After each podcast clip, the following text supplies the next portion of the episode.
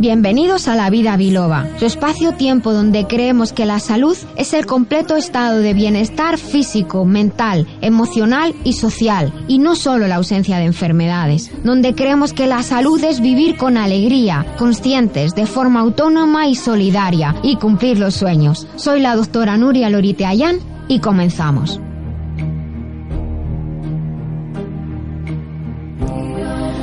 Muy buenos días a todos, sean bienvenidos a este nuevo episodio de La Vida Biloba. Estamos en Libertad FM, retransmitiendo desde el centro de la ciudad de Madrid. Son las 12 y 7, las 11 y 7 en las Islas Canarias y ya estamos aquí casi todo el equipo preparados para hacer hoy un programa para todos ustedes, para acompañarles sea lo que sea lo que estén haciendo.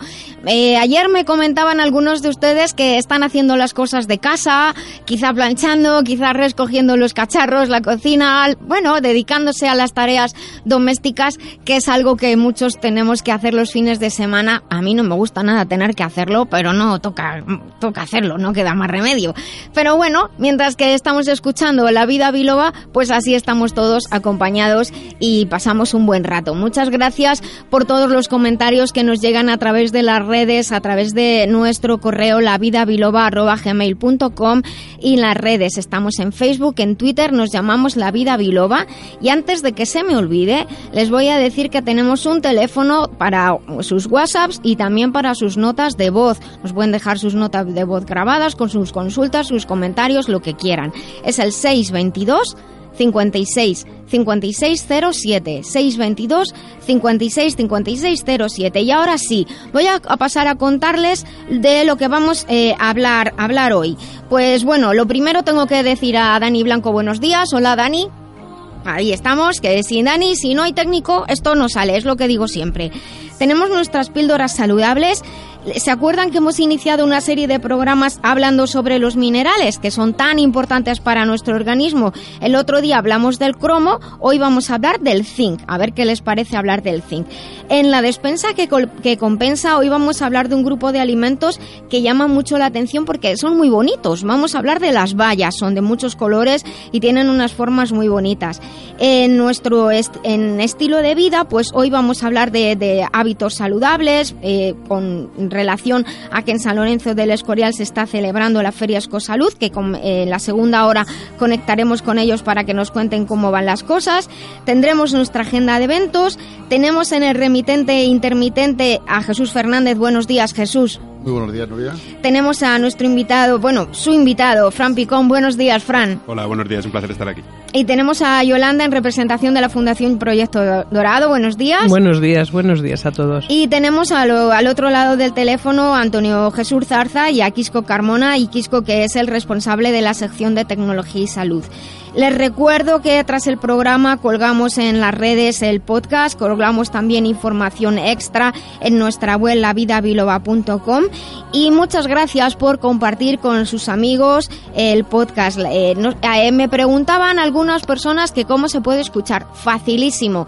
Entran en la web lavidabiloba.com y ahí lo tienen, pero aquellos que sean de aplicaciones, pues en iVoox, en iTunes, el podcast está, tienen que buscar La Vida Biloba.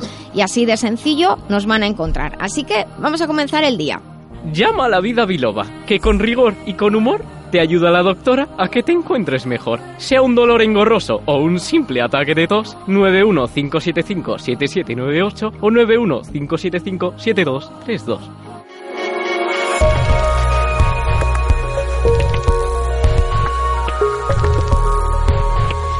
Bueno, pues ya tienen también los teléfonos del programa que nos pueden llamar en directo y pueden comentar o participar o hacernos alguna consulta. Este programa se está haciendo en directo y nos pueden llamar si así lo desean. Y bueno, estamos en nuestras píldoras saludables y vamos a hablar del zinc. Los minerales son muy importantes en nuestro organismo porque al fin y al cabo los minerales, aparte de que forman parte de, nuestra estructura, participan de muchas funciones sin las, y sin ellos no podríamos hacer prácticamente nada. Y hoy vamos a hablar del zinc, del zinc en la dieta. El zinc es un oligoelemento importante que necesitamos para mantenernos saludables. Entre los oligoelementos, oligoelementos, cuando hablamos de oligoelementos nos estamos refiriendo a minerales que están en poquita cantidad en nuestro cuerpo. Oligo significa poco, ¿vale? Entonces, oligoelementos, el zinc es un oligoelemento, a diferencia, por ejemplo, del calcio, que lo tenemos en una gran cantidad en nuestro cuerpo. Bueno, pues el zinc se encuentra en segundo lugar solo después del hierro en su concentración en, el organismo. tenemos muchos minerales en nuestro cuerpo y ya iremos hablando, hablando de ellos. ¿Nos puedes contar, Nuria, eh, acerca de las funciones de este mineral en el, en el, cuerpo? Pues sí, señora, con mucho gusto. El zinc se encuentra en todas las células de, de, nuestro organismo. Es necesario para que el sistema inmunológico, es decir, la defensa de nuestro cuerpo, funcione apropiadamente. Participa además en la división y en el crecimiento de las células. Las células crecen y luego se dividen. O sea, él participa del, crecimiento también general del organismo. Y también participa de los procesos de cicatrización de heridas y de manera muy importante del metabolismo de los carbohidratos, de los hidratos de, de carbono. El zinc es necesario, fíjense, para los órganos del sentido, eh, perdón, para los sentidos del olfato y del gusto, los órganos de los sentidos del olfato y del gusto. Y es muy importante el zinc durante, en fases concretas de la vida como el embarazo, la lactancia y para los niños porque como he comentado antes el cuerpo necesita zinc para crecer y desarrollarse. Y he comentado que está relacionado con el metabolismo de los carbohidratos y en parte es porque el zinc aumenta, mejora el efecto de la insulina. Recuerdan que el pasado día habíamos hablado del cromo y habíamos dicho que la insulina, el metabolismo de la glucosa también necesitaba el cromo, pues el zinc es otro de esos elementos que necesita la insulina para un correcto metabolismo de la glucosa y de los demás carbohidratos. Oye, Nuria, y entonces en los resfriados parece que también el zinc toma una, una consideración importante, ¿no? Veo que has hecho los deberes. hay muchos estudios, efectivamente, de, del zinc y vemos que hay muchos suplementos para, para el sistema inmunológico en los que se añade zinc. Hay estudios que demuestran que si se toma por lo menos durante un periodo de cinco meses, el zinc puede ayudar a reducir el riesgo de contraer resfriados comunes ¿eh? porque todos estamos expuestos, pues pasar un mejor invierno. Y también tomar suplementos del zinc eh, durante, en cuanto empieza el resfriado, pues al cabo de 24 horas los síntomas empiezan a reducir tanto su duración como su intensidad. Por eso, pues habremos visto en muchos suplementos que todos conocemos que se le añade zinc, porque el zinc es muy importante para el sistema inmunológico y para las defensas naturales contra los virus y bacterias. ¿Dónde podemos encontrar entonces el zinc en los alimentos? ¿En pues qué alimentos? Pues mira, eh, en general, las proteínas animales son una buena fuente de zinc. Las carnes de vaca, de cerdo, de cordero son las que tienen mayor cantidad de zinc. Y las carnes de animales tienen de tierra son tienen más cantidad de zinc que el pescado. Y por ejemplo, en el pollo, la parte del pollo que tiene una carne un poquito más oscura tiene más zinc que la parte del pollo que tiene la carne un poquito más blanca. Eh, también tenemos unas buenas fuentes de zinc en, en, alimentos de origen vegetal como las nueces, eh, los granos de cereal integrales o enteros, como en algunos sitios se habla de grano entero, se refiere a los cereales integrales, también las legumbres y la levadura, la levadura de cerveza.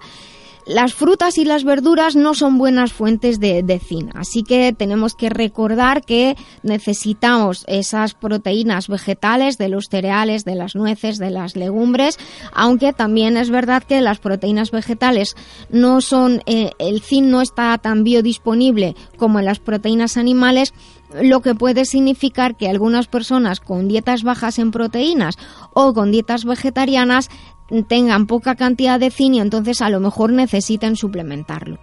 ¿Cuáles son los síntomas de la deficiencia del zinc, Nuria? Pues mira, antes hemos comentado que el zinc participa de la respuesta inmunológica del cuerpo.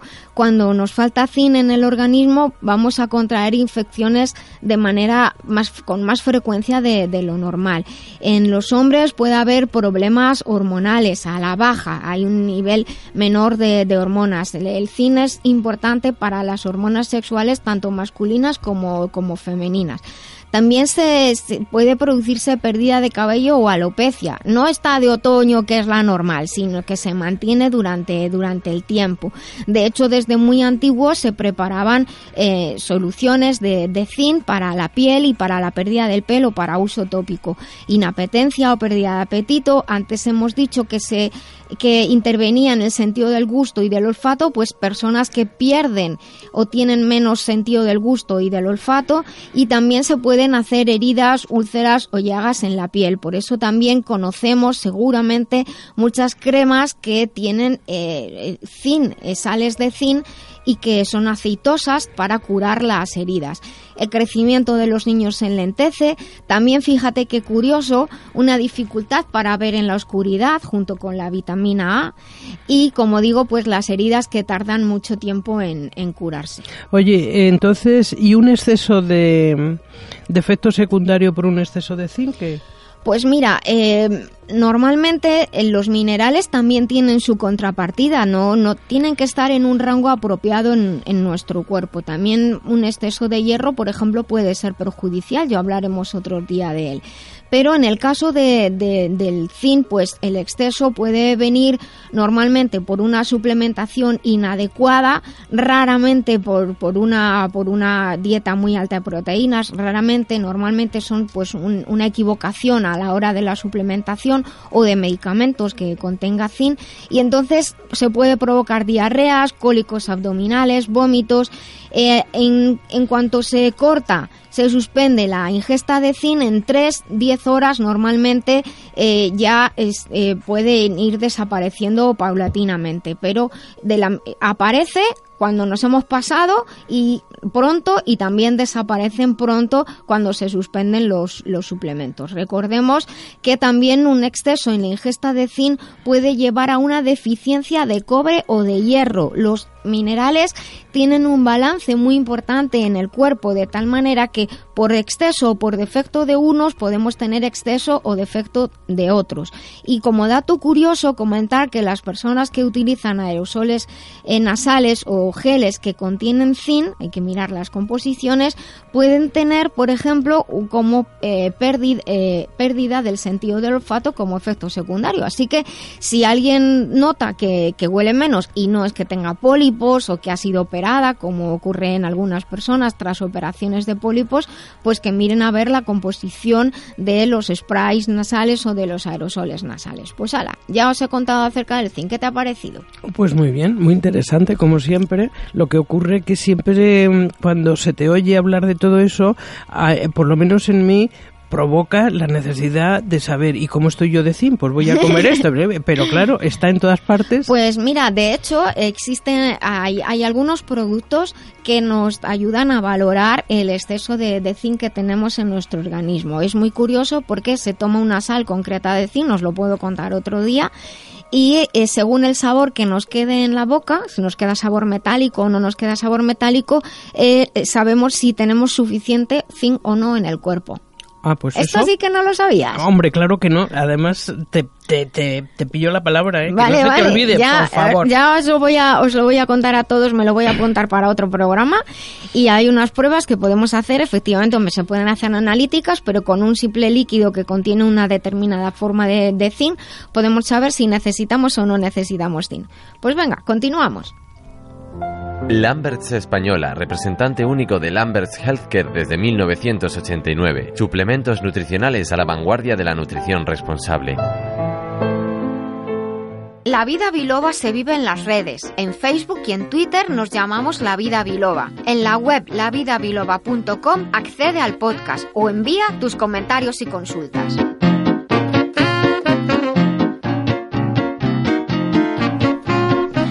Bueno, pues aquí continuamos en la vida biloba. Eh, me he apuntado esto de zinc, no se me va, no se me va a olvidar. Y creo que tenemos al otro lado yo a Antonio Zarza. Buenos días. Buenos días, novia, ¿qué tal? Muy bien, ¿qué tal tiempo hace por allí? Pues soleado. Aquí sol. Ay, lo dices así como con pena. Yo- Hombre, porque estoy deseando que llegue el invierno. Pues yo Y el no. otoño ya que empieza a llover. ¿Quién quieres que te diga? Yo a mí, bueno, que llueva allí donde tú vives, pero a mí yo la verdad es que es que no me gusta nada el invierno. Entonces, sé que no es lo normal la temperatura que estamos teniendo, pero yo estoy más feliz que una perdiz, te lo digo de verdad. Estoy súper contenta de que haga este tiempo y de poder eh, disfrutar de, de- de estar en la calle, de pasear y, bueno, ver los colores del otoño bonitos, pero bueno, ya sé que dirán que no es lo normal, todo eso sí, sí, una cosa es lo normal y otra cosa es lo que a uno le gusta. Bueno, pues hoy, Antonio, hoy, vamos de, hoy de qué vamos a hablar? Hoy vamos a hablar de las vallas de otoño. De las bayas de otoño. El otoño es una estación en la que aparecen las, las bayas, multitud de, de bayas silvestres, pero claro, también, también cultivadas. Aquellos que vivan en una zona mm, medianamente campestre, por así decirlo, pueden encontrar pues bayas, zarzas, zar- moras, zarzamoras, eh, que, eh, que pueden en- estar en árboles o en, o en arbustos. Hay multitud de bayas silvestres de color amarillo, anaranjado, rojas, azules. La verdad es que son muy bonitas, a mí me encantan. Y dan color a los jardines, a los, bors- a los bosques, junto con los tonos marrones y ocres de, las hojas de, en el otoño. Por eso los pintores, digo yo, que les gustaría mucho pintar el, el otoño.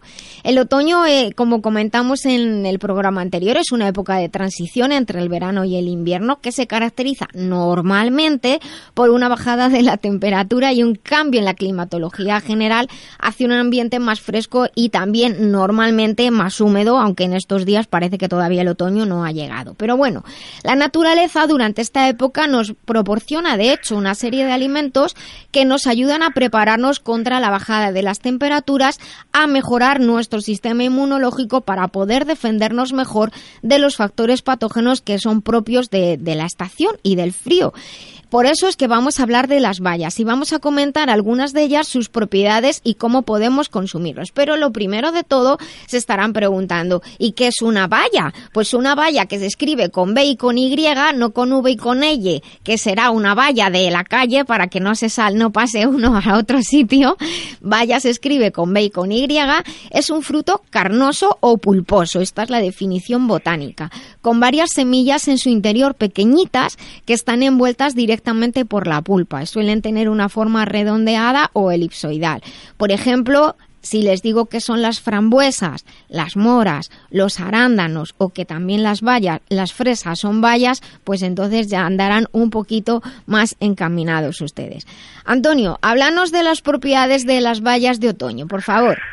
Pues mira, Nuria, las bayas de otoño son ricas en ciertos micronutrientes, como son las antiocia- antiocianinas, que se ha observado que presentan numerosos beneficios para nuestro organismo. Entre ellos destaca el control de pesos, ya, sea- ya que se ha observado que las antiocianinas ayudan a estimular el metabolismo del organismo y con ello a movilizar la masa grasa, por lo que el consumo habitual de las bayas nos Sí. ayuda a reducir el incremento de peso o a bajarlo. Mira qué bien.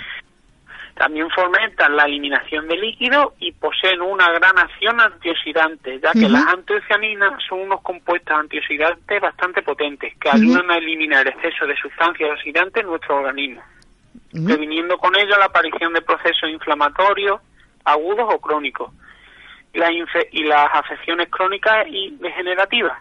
Son buenos también para los pacientes que presentan cáncer. Muy rico. Además, las bayas son ricas en ácido fólico y fibra, que nos ayuda también a prevenir la aparición de afecciones degenerativas. Hay que decir que son ricas en luteína, un carotenoide que es muy importante para nuestra salud ocular. Y además la luteína nos ayuda a prevenir la aparición de cataratas. De la luteína ya hemos hablado algunas veces en, nuestro programa y también hemos comentado algunas veces que las antocianidinas, proantocianidinas, todo esto son los pigmentos, lo que dan color a estas bayas que las hacen rojas, violetas o azules o también amarillas. Eh, en general, de hecho, las antocianidinas o proantociani- antocianidinas ayudan a retrasar el envejecimiento, ya que, como se ha comentado antes, anteriormente, las bayas son muy ricas en estos pigmentos, en estas sustancias, que son antiox y otros antioxidantes también, que protegen el organismo de los radicales libres y por eso es que ayudan a retrasar o reducir el envejecimiento del organismo. La piel se ve mejor, eh, los ojos también ven mejor, en general todo el organismo se va a beneficiar. Las antocianidinas son unos pigmentos que tienen además efectos antialérgicos y pueden modular el sistema inmunológico, fluidifican la circulación de la sangre. Las personas con medicación anticoagulante han de tener especial cuidado si de pronto comen muchas. Esto lo hemos comentado ya más de una vez en nuestro, en nuestro programa. Aquellas personas que estén bajo medicación anticoagulante, si de pronto les da por comer muchas fresas, pues tengan cuidado con su medicación porque puede ser que ese día la medicación tengan que ajustarla porque podría ser excesiva. De hecho, algunas tienen sustancias parecidas, eh, al, bueno, parecidas no, tienen ácido salicílico, que es lo que haría que, tengan esta propiedad eh, anticoagulante. Y también fruto de esta propiedad anticoagulante y fruto de la acción antioxidante y de la presencia de los pigmentos, tienen también una acción analgésica y antiinflamatoria. ¿No os habéis preguntado nunca por qué nos gustan tanto las bayas y las fresas y las moras y todas estas cosas cuando somos pequeños? Porque el cuerpo nos lo pide, nos ayuda a que las articulaciones no nos duelan cuando somos pequeñitos. Bueno, dime tipos de bayas, yo he nombrado algunas, dime algunas bayas que podemos encontrar en otoño. Pues mira, Nuria, podemos encontrar escaramujos, mora, madroño, gendrina, arándanos, las bayas de goji, etcétera. ¿Y cómo podemos consumirlas? Pues mira, podemos consumirlas de diferentes formas. En mermeladas como la de mora, arándano, grosella o madroño, que podemos hacer de manera casera. pues para nuestro oyente, mira, consiste en un kilo de, de una valla, de la que queramos, ¿Sí? 250 gramos de miel y zumo de medio limón. Hola, pues mira. Solo trituramos todo y te podemos hacer una mermelada. ¿No se lo has diciendo a Gus para que lo haga? Sí, sí. Sigue, sigue. Estoy tomando nota. También podemos consumirlas en licores como podemos verlo en muchas licorerías de madroño, mora, escaramujo, endrina, el famoso pacharán, que podemos encontrarlo con o sin alcohol. Bueno, pero vamos a decir que no es una la mejor manera de incorporar las bayas en nuestro cuerpo, que es estabais aquí ya todos poniendo una cara. bueno, yo, de hecho las conozco casi todas por por los licores. pero bueno, estamos en horario infantil, mermeladas, las bayas ellas solitas y también en zumo ¿verdad? Sí, en, en zumo, igual que la mermelada, los podemos hacer de manera casera. Y una receta para nuestros oyentes. Venga. que consiste en 500 gramos de la valla en cuestión que queramos hacer el zumo. Sí. Leche de arroz o soja, un vasito, un trocito de plátano y una cucharadita pequeña de canela. Ah. Lo colocamos todo en la, en la licuadora y lo, batimos. Esto tiene, esto tiene muy muy buena pinta, de hecho, vamos, y además tiene que ser precioso porque de por sí ya por, con los colores son muy muy bonitas.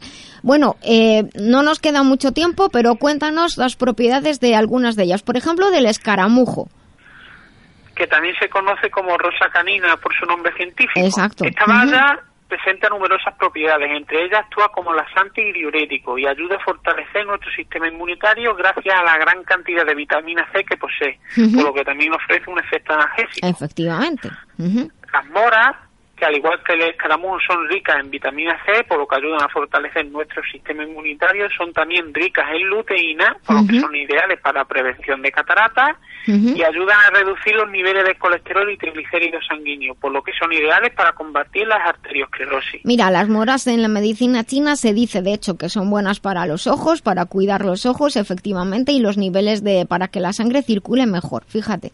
Sigue. Los arándanos rojos, que destacan por sus propiedades contra las infecciones de las vías urinarias, ya que los jugos estos poseen propiedades antibacterianas. Además, ayudan a reducir la aparición de piedra en el riñón, ya que aumentan la acidez de la orina y ayudan a disolver los cálculos presentes que se encuentran en el riñón. Y se suelen usar en numerosos suplementos que podemos encontrar en farmacia, en parafarmacia. Y luego y, también encontramos hoy en día zumos de, arándano de arándano rojo. Déjenme que diga yo el arándano azul porque hay arándano rojo y arándano azul. El arándano azul también se llama mirtilo. Es bueno para la circulación. También se suele utilizar en, suplementos o pueden coger los arándanos azules y comérselos. Los podemos encontrar hoy en día. También podemos encontrarlos y por aquello de que soy de Madrid, déjame a mí explicar el madroño, que al igual que los arándanos, sus jugos lo, funcionan en la orina porque ayudan a acidificar la orina, lo que es ideal para combatir las infecciones urinarias. También posee cualidades depurativas, por lo que ayuda a eliminar el exceso de líquidos. Las endrinas, igual que eh, estas, eh, también son muy ricas en vitamina C, también van a ayudar, por lo tanto, a nuestro sistema inmunológico. Y los zumos o jugos nos ayudan también a acidificar la orina, por lo que también ayuda a prevenir y tratar las molestias de las infecciones urinarias y ayudar a disolver las piedras en el riñón. Fijaos que todo tiene su razón de ser. Y son muy ricas en vitamina C y otros antioxidantes que le proporcionan cualidades antienvejecimiento. Yolanda, ¿me quieres preguntar algo? Una pregunta un poco, poco ortodoxa. ¿Me dejáis? Pues, cuando yo era pequeña, cuando yo era pequeña en la sierra, mi padre siempre decía, no toméis esa, eh, esas que son tapaculos. ¿Cuál es el, tapaculos? ¿La endrina? La... No, no, no. Es, es un tipo de escaramujo, pero no es, la, no es el que hemos llamado escaramujo ahora. No es ah. la rosa canina. no, se, no se comen, de hecho. ¿eh? Y voy a dejar para el final las bayas de goji, que no son muy comunes en, en nuestra zona, digamos que han venido, se han incorporado como... Con eh, mucho éxito, por cierto. Se han puesto de moda. De hecho, son, vienen de, la medicina china, es, la especie es Lithium barbarum, no Lithium chinensis, y de hecho en la medicina china se dice que ayuda a crear sangre, es lo que se explica que tonifican el yin, pero hay que tener cuidado porque si se comen demasiadas o se las come uno como si fueran pipas, como que es lo que hace mucha gente, a personas que tengan problemas de presión arterial alta les podría subir la tensión. Y no es culpa del goji, es culpa de hacer un mal uso de un, de un alimento. Así que ya lo saben, que son muy buenas también para la vista y todo esto, pero no hay que pasarse, no hay que comerse 20 puñados de una vez, unas poquitas y también se pueden utilizar las bayas de goji en, en guisos, en sopas, en los guisos de ahora de invierno y se reblandecen y están riquísimas. Cosas que el resto de las, las demás bayas normalmente las vamos a utilizar como frutas o como postres. Eh, ¿Ya está todo entonces, Antonio? Sí. Ya está todo. Eh, hay que decir que vamos, lo subiremos todo a la web. Eso, y además... con una foto. Eso, con unas fotos, porque yo sé que algunas personas no reconocen algunos. Y te puse de deberes, y me lo tienes que, lo tenemos que hacer, me, me lo tienes que dar, suena un poco mal, perdón. Lo tenemos que hacer, eh, lo de los licores, ¿vale? Vale. Cada cual con qué se hace, ¿vale? Eso lo hacemos, lo preparamos para otro día. Ya veremos cuando, cuando, lo, cuando lo metemos. ¿De acuerdo? Para que no, no, sé si vamos a decir la receta de cómo se hace en casa por si acaso nos dicen eso no se dice, eso no se hace. Bueno, Antonio, te mandamos un beso muy fuerte desde aquí todo el equipo de la vida Biloba. Un beso muy grande a tu tierra y a toda Andalucía de nuestra parte. ¿Vale? Nos vemos el sábado que viene en la despensa que compensa. Hasta pronto. Hasta luego, adiós. Y ahora eh, después que hemos hablado de, todas estas frutos tan ricos, a mí la verdad es que me encanta. Me compro una tarrina, una tartina de esas de moras y me, la zampo una sentada. Lo que estamos escuchando ya de fondo, eh, jueves murió Ron Temperton y yo la verdad es que, bueno, me quedé triste, pero decía, perdemos un genio de, de la música. Falleció el pasado jueves a los 66 años de edad a causa del cáncer y es un gran compositor, fue un gran compositor que nos dejó eh, temas maravillosos. Y lo que vamos a escuchar en el programa de hoy, todas son canciones compuestas por Ron Terpenton, entre ellas está Row With You de Michael Jackson.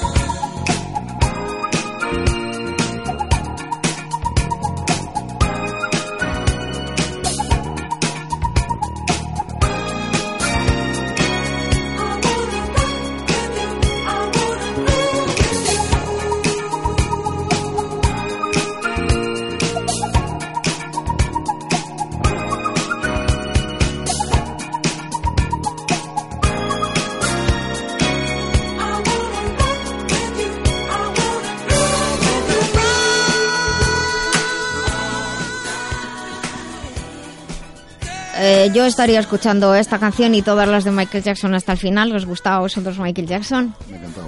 A mí también. Sobre todo la de Thriller. Pues es que la iba a poner, pero es la que están poniendo en todas las emisoras. Pero Ron Templeton fue el compositor de Thriller. Ah, no sabía. Pues de hecho por eso es lo que es más famoso, pero luego no. Luego compuso de, de Lionel Richie y todo eso, montones de canciones para él. Es que de un montón de los años 80 y 70, él era el, fue el compositor, efectivamente. Anoche en tu cara me suena una chiquita, no sé si lo visteis, una chiquita muy jovencita, eh, cantó por Michael Jackson cuando era jovencito. Y es que lo calco. Y precisamente eh, eh, la que estabas hablando tú la cantó y fue preciosa, preciosa. Yo soy una persona que siempre he admirado a Michael Jackson, es un tío que yo he leído su biografía y es asombroso su juventud, su infancia lo mal que lo pasó. Fue muy dura. Pero durísima, ¿eh? de hecho, precisamente la historia de Michael Jackson y las hermanas Williams, precisamente las tenistas, son muy paralelas. Muy parecidas. Son, son, de hecho, él siempre lo hizo público, ¿no? Que, que, que, sufrieron, malos tratos. Sufrieron malos tratos, son de estos que, que son niños que los tienen porque ya son estrellas y no tienen infancia y aparte pues les pegaban cuando no hacían las cosas bien, muchas horas de, de, trabajo, etcétera, que o sea que sí que es verdad que quizá o, o, o en parte por eso es que él eh, tenía tanto también amor, ¿no? Por, por mm. todo lo que tenía que ver con, con él seguir siendo un niño en algunos aspectos. Es que en el fondo era un niño. Hombre, era un niño, muchos, era un genio y muchos genios tienen, por suerte, tienen esa parte infantil, la tienen todavía sin, sin dormir para atreverse a hacer las cosas que hacían. Yo, yo una cosa, que, la conclusión que, que era una, también una persona muy solitaria. Eh, eso también lo, lo, decían, que, pero bueno, hay una cosa que se dice también que, cuanto más brillante o inteligente es una persona, al final también menos amigos tiene por circunstancias. Luego también son personas que sin querer no se rodean de, o no se rodean, pero surgen celos y surgen donde incluso entre sus propios hermanos. Con sus propias hermanas tuvo incluso juicios, hubo juicios y de hecho incluso. Pero bueno, estamos hablando de, de, la infancia y yo os quería comentar que, que la ciencia ya corrobora que las nuevas generaciones podrían vivir hasta los 125 años. Pues qué difícil no lo ponéis, porque es complicado, porque si no sabemos comer, no sabemos tomar adecuadamente el sol, mm, porque en un país tan apropiado para tomar el mm. sol no lo tomamos y lo tomamos mal, pues complicado. Hombre, lo que pasa es que además es que, eh, fíjate que también traía unos datos para por, por un, un, lado y el extremo que dice, suena chiste, yo lo voy a contar en serio y luego recuerdo el chiste ese que, que dice, en todo el mundo se, eh, parece, eh, se piensa que las, las estadísticas dicen que alguien se rompe un hueso debido a la osteoporosis cada tres segundos. Y os acordáis del chiste ese que decían. En todo el mundo, cada seis minutos atropellan a una persona y dice, tiene que estar hecho polvo.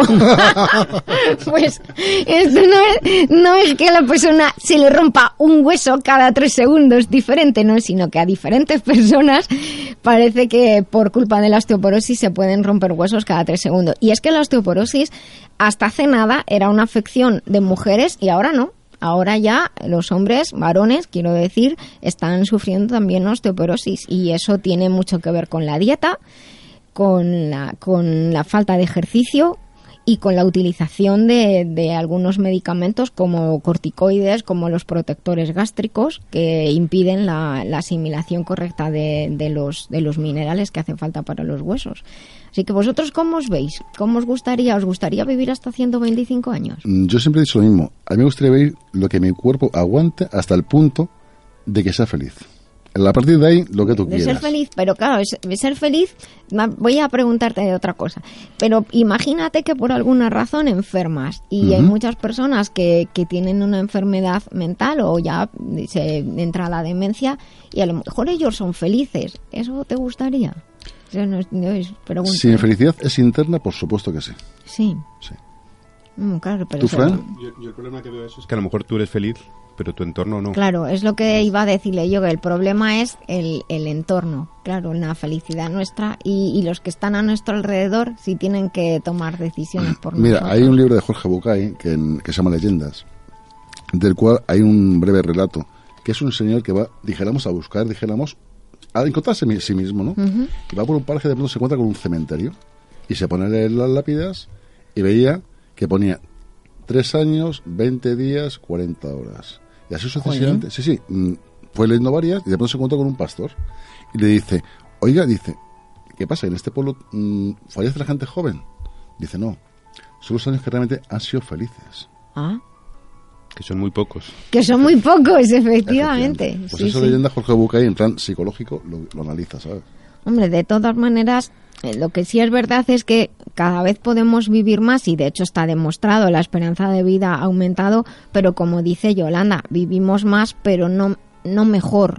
Entonces, lo que nos toca ahora como adultos y enseñar a las nuevas generaciones, y por eso aquí en este programa también lo tenemos eh, como objetivo, es enseñar a tener una vida saludable y sobre todo a prevenir, porque el, la verdad es que cuando, cuando se habla de, de, de por ejemplo, como en, en caso de la Fundación Yolanda, en el caso del cáncer, cuando se habla de la prevención, a veces al final son cosas muy básicas. Claro, es que... La Organización Mundial de la Salud hace unas recomendaciones y son las que todos sabemos, no nos ya, y además nada nuevo. es que te das cuenta de que tenemos tan poca cultura al respecto de cómo poder tener un cuerpo sano cuando a la gente le preguntamos eh, ¿eres estreñido? No, no, porque tomo, tomo pastillas todos los días para hacerlo. Entonces dices, pues, ¿y Ay, eso cómo es? Claro. ¿Y, y ¿Bebes agua? Pues no, pero tomo, tomo mucho café o sea, porque es líquido. Entonces dices, pero bueno, ¿y, y cómo, cómo podemos reorganizar toda una cultura pasada, basada en buenos alimentos, que Eh, ahora no los tenemos? Pero de todas maneras, ahora fíjate, ahora tenemos una variedad de alimentos brutal. O sea, incluso fuera de estación tenemos alimentos que no son de la estación. Pero tampoco es que sepamos alimentarnos Claro, bien. Por claro, eso claro. aquí nos eh, intentamos mucho el justo el hablar de los de los nutrientes, de lo importante que es una dieta limpia. Si al final realmente todos sabemos lo que tenemos que, que hacer, pero tenemos que hacerlo, ponernos manos la- a la obra de hacerlo. Me está entrando aquí un WhatsApp que os voy a Sí. leer. Eh, os recuerdo que, que tenemos un WhatsApp para, para el programa, el 622 56 56 07 y podéis escribir, dice, hay que ser feliz siempre, la felicidad es una elección, está dentro de nosotros, al hilo de lo que tú decías. Dice, siempre puedes tomarte las circunstancias de una u otra forma, así que por eso pienso que ser feliz una, es una opción y yo la elijo siempre que, siempre que puedo. Hombre, es una persona muy inteligente.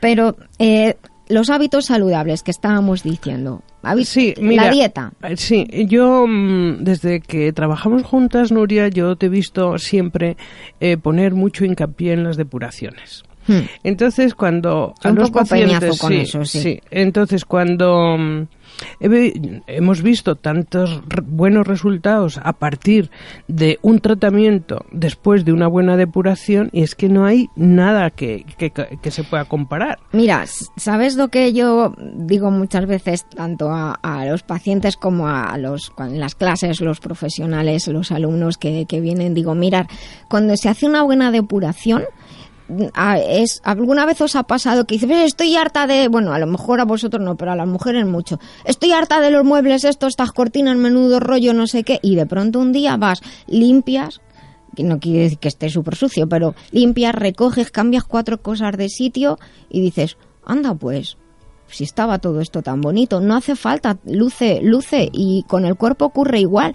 Cuando haces una depuración y limpias, como en los coches, cambias el filtro del aire de la gasolina y, pones ruedas decentes y, nosotros limpiamos nuestro hígado, nuestros riñones, que estos nuestros filtros, de pronto hasta te sientes más contento. Nuria, una preguntita. Para depurarte así en plan casero, normal, ¿qué es, por ejemplo? Lo normal es tomar productos que te ayuden, no son productos que normalmente están hechos con, alimentos y con, y con fitoterapia, con hierbas que ayuden al hígado, a los riñones y al intestino, que son los básicos. Eso en plan científico, en plan casero, ¿cómo sería? Pues tienes que hacer dieta limpia, pero hoy por hoy lo que pasa es que con la dieta solo no llegamos. ¿Por qué? Porque ¿Tú dónde vives? Tú trabajas en el centro de Madrid, estás chupando toda la contaminación de Madrid. Entonces, solo con dieta no sirve. Desgraciadamente, a día de hoy, hay gente que, que de hecho me dice, pero si yo como así limpio todo el año, claro, tú comes limpio todo el año, pero el aire que estás respirando no está limpio. Y, y, nos ocurren cosas. También influye eh, lo, que lo que nos pasa porque acumulamos toxinas por lo que comemos, por lo que bebemos, hasta por lo que pensamos. Anda, qué eso. Claro. Sí, sí, claro que sí. la, la, toxicidad no es solamente la toxicidad física, también es hay una hay una frase de que, que está en Erichín, en el texto de Erichín, este texto chino, este oráculo tan antiguo que dice cuida lo que entra y lo que sale de ti y lo que comes, lo que piensas, lo que hablas, hay que tener cuidado con todo. Entonces, también muchas veces las relaciones son tóxicas, las, nuestros pensamientos son tóxicos. Y tú dices, ¿qué tiene que ver un pensamiento? Pues que la bioquímica de tu cuerpo cambia. Y al final, ¿no habéis oído alguna vez esto que mm, algunas personas que cuando hacen algo mal dicen, me siento sucio? Sí. Pues ahí lo tenéis. Entonces, si tu comportamiento es acorde con, con, una ética. Si tu cuerpo está también limpio por dentro, tú te sientes mejor en todos los sentidos. Entonces, al final, pues efectivamente, hacer una dieta eh, limpia es aconsejable, disminuir las carnes rojas, disminuir los pescados azules durante un tiempo, incorporar más frutas y verduras y más legumbres, lo que todos sabemos, pero la realidad es que hoy por hoy necesitamos tomar algo extra. Y ya se toma puntualmente, se puede tomar tres semanas, cuatro semanas y ya está. Si es como ir al taller y cambiar, pero nosotros tenemos que, no podemos quitarnos el hígado y podemos debajo del chorro del agua. Ni te quitan los riñones y les das ahí con la ducha. No se puede. Pues Entonces, lo que sería genial es poderlo hacer con nuestro cerebro poderle sacar de nuestra, de nuestra cabeza y limpiarle de vez en cuando para aquello de los pensamientos, para aquello del, del sueño, por todas esas cosas. Pues yo creo que, que, también terapia de esta de limpieza cerebral tiene que haber. Vamos a invitar un día a Paloma Cavadas y se lo preguntamos. ¿Qué os ah, parece? Fenomenal. Pero bueno, hay productos, hay veces que hablamos en el programa de, de la línea Master Life, el Master Life Green y Pure, los dos combinados precisamente es para ayudar a intestinos, riñones e hígado a que se depuren. Se toma un envase de cada uno y ya tienes la de... De hecho hay un kit que se llama Kit Detox 15.000, que es el de los 15.000 kilómetros. Eso lo pueden encontrar en la página web de Global Medical Zone. Pero bueno, siguiendo con esto de, la edad, pues los hábitos es la dieta, pero también el hacer ejercicio, el movernos. Eso también es muy importante, el evitar el sedentarismo y entonces pues fácil no es llevarlo a cabo. Aquí estoy agachando la cabeza todos. Ya. sobre, sobre todo aquello de recomendar beber agua durante el día a distintas horas.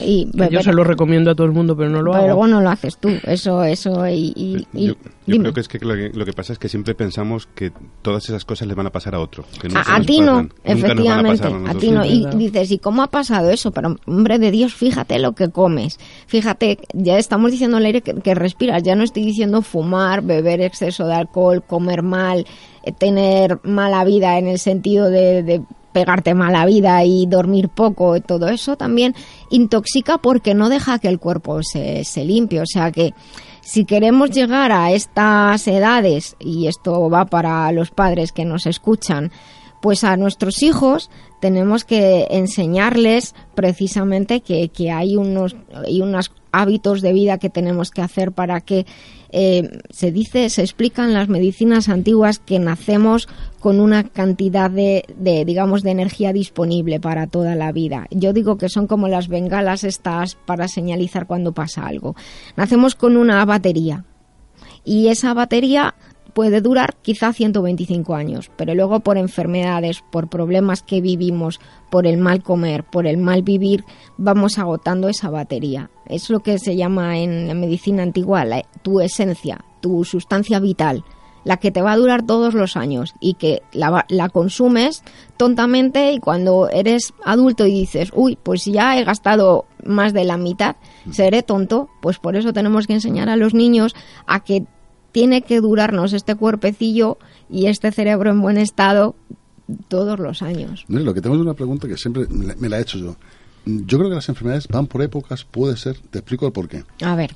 Hubo una época en que todo el mundo tenía bronquiolitis, que los recién nacidos cogían bronquiolitis, luego producto del asma. y ahora es lo que estoy viendo últimamente, mucha gente enferma de, que son celíacos. Bueno, no es que vaya por épocas, es que quizás a lo mejor simplemente ya no uno ya no está tan en contacto con el entorno este, pero las bronquiolitis surgieron hace unos años y en los pequeñajos están. Y los temas de celiaquía, pues no solamente es que sean celíacos, sino también la sensibilidad al gluten, que no es lo mismo. Se habla de intolerancia, que es una alergia realmente, la palabra no es la más correcta, pero luego hay personas que tienen el intestino muy sensible y entonces son muy sensibles a determinados alimentos, entre ellos al gluten.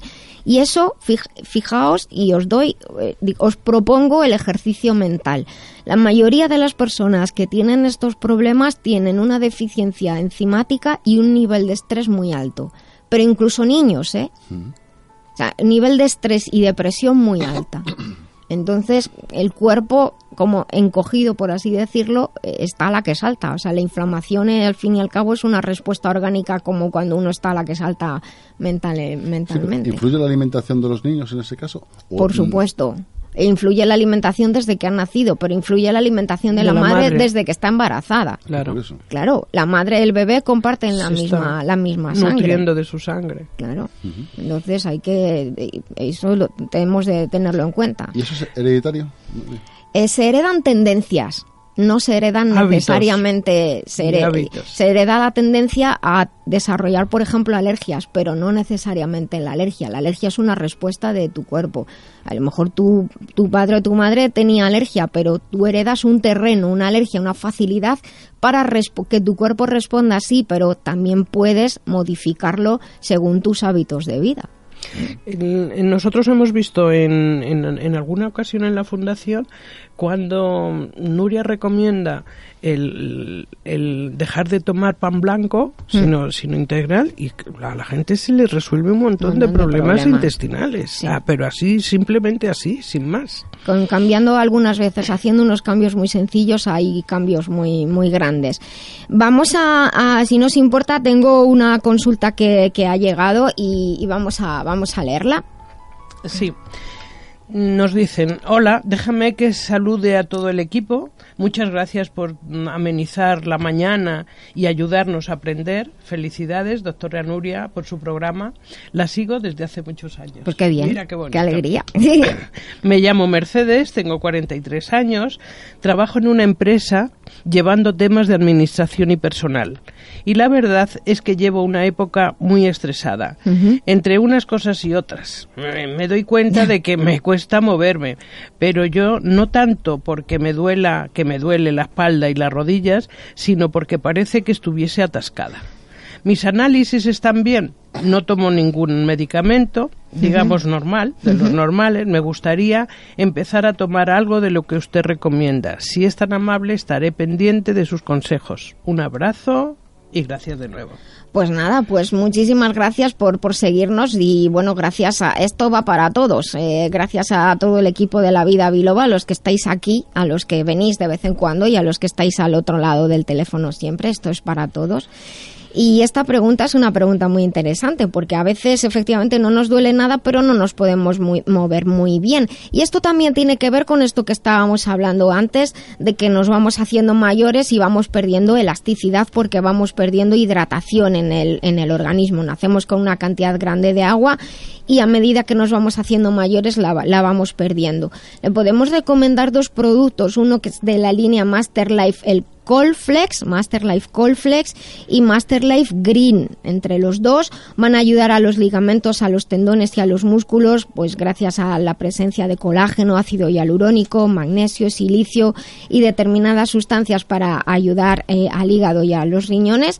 Y de esta manera también se va a llevar mejor el estrés. Ese estrés rarito que tiene le va a ayudar a llevarlo mejor. En el envase pone cómo utilizar Master Life Colflex y Master Life Green y le recomendaría un extracto de vid roja para ayudar a la circulación general. De esta manera, con los antocianidinas, eh, ayudará a aliviar la inflamación de las piernas y de las articulaciones y en conjunto tendrá una mejor movilidad y mejor flexibilidad. Espero que le venga bien y que en pronto nos cuente que se siente muchísimo mejor. Muchas gracias por todas las preguntas que nos envían. Los productos de la radio para cuidar tu salud los encontrarás en globalmedicalzone.com y en el teléfono 697 13 45 22. Recuerda globalmedicalzone.com, tu tienda online de confianza con asesoría personalizada y en línea con el espíritu de la vida biloba, porque la salud es el tesoro más preciado, globalmedicalzone.com. Estamos en la vida biloba en Libertad FM, porque nos gusta ser saludables, ser mejores y vivir en positivo. Bueno, pues vamos con los eventos rapidito porque casi nos llegan las noticias. Está casi cerrada la, edición de formación en acupuntura avanzada de apoyo al aparato locomotor. Tienen toda la información en la web biloba.es y también allí verán que se está preparando un nuevo grupo de formación para profesionales del programa de atención integral al cáncer y también un, un seminario corto que es para cualquier interesado de botiquín natural. Y les quiero recordar que todos los viernes primeros de mes en la Fundación Proyecto Dorado hay una meditación por la paz conducida por Nieves Lorenzo. En, nuestro, en nuestra web siempre lo van a tener todo en lavidabiloba.com, ahí ponen, van a tener toda la información. Eh, ya nos queda muy poquito, van a llegar las noticias. ¿Algo que queréis decir antes de las noticias? Yo quiero decir a todos que vuelvan después de las noticias, pero vosotros queréis decir algo. Sí, que tenemos una persona muy interesante después. Bueno, pues Yolanda, ¿quieres comentar algo? No, nada, nada, nada más que mm, buenos hábitos de vida. Buenos hábitos de vida. Hoy vamos a habitar, uy, a habitar. Hoy vamos a hablar mucho de hábitos saludables. He mezclado las palabras. Les espero después de las noticias aquí en La Vida Biloba en Libertad FM. Díganselo a sus amigos y a sus compañeros. Mándeselo por WhatsApp, por los grupos que estamos aquí haciendo La Vida Biloba todos juntos, porque este programa es por y para todos ustedes.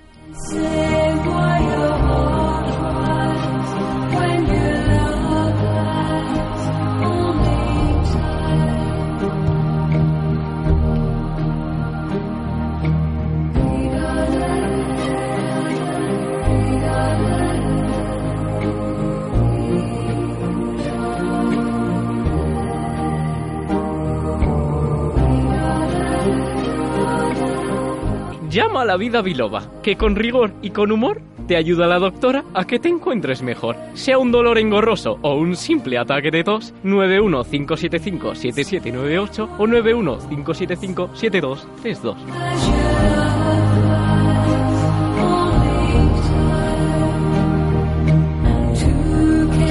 Bien, pues ya estamos aquí de vuelta en esta segunda hora de La Vida Biloba. Estamos en Libertad FM. Damos de nuevo las gracias a nuestro técnico Daniel Blanco y a todos los compañeros que están aquí haciendo que La Vida Biloba sea posible. A los que están aquí en el estudio y a los que se van incorporando cuando llega su sección por teléfono. También a las personas que nos escribís por Twitter en arroba La Vida Biloba o por Facebook también arroba La Vida y por WhatsApp. Tenemos un WhatsApp 622 56 56 07. Si a lo largo de la semana queréis mandar algún mensaje o alguna nota de voz o alguna consulta, la podéis enviar que nosotros luego aquí, Super Dani, hace que esto se, se pueda escuchar.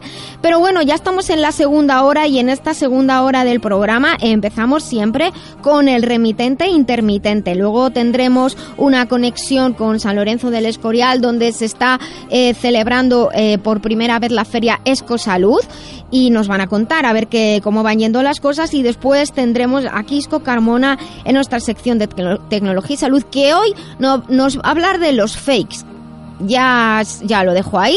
Vamos a ver lo que es un fake para aquellos que no lo saben, pero vamos a contar seguro que un montón de cosas curiosas y de noticias tecnológicas o tecnolocológicas, como dice Quisco. Pero bueno, llegados a este punto, yo paso el mando del programa a Jesús Fernández de la editorial Letra Clara. Y buenos días Jesús para los que se incorporan a nuestra segunda hora. Muy buenos días. Buenos días Yolanda de la Fundación Proyecto Dorado. Buenos días. Y bueno, tú ya nos presentas a tu invitado. Por supuesto. Vamos a ver, buenos días. Hoy tenemos un invitado muy, muy especial. Y antes de nada quiero dar las gracias a Francisco Picón, que está con nosotros. Hola, buenos días, un placer, gracias a vosotros. Estoy aprendiendo mucho hoy, esta mañana. gracias. Mucha gente no sabe quién es Fran, Fran Picón. Yo le conozco hace ya muchos años. Nos conocimos a través de la Asociación de Escritores Nobles. Él era vocal o vicepresidente, creo recordar, en aquella época.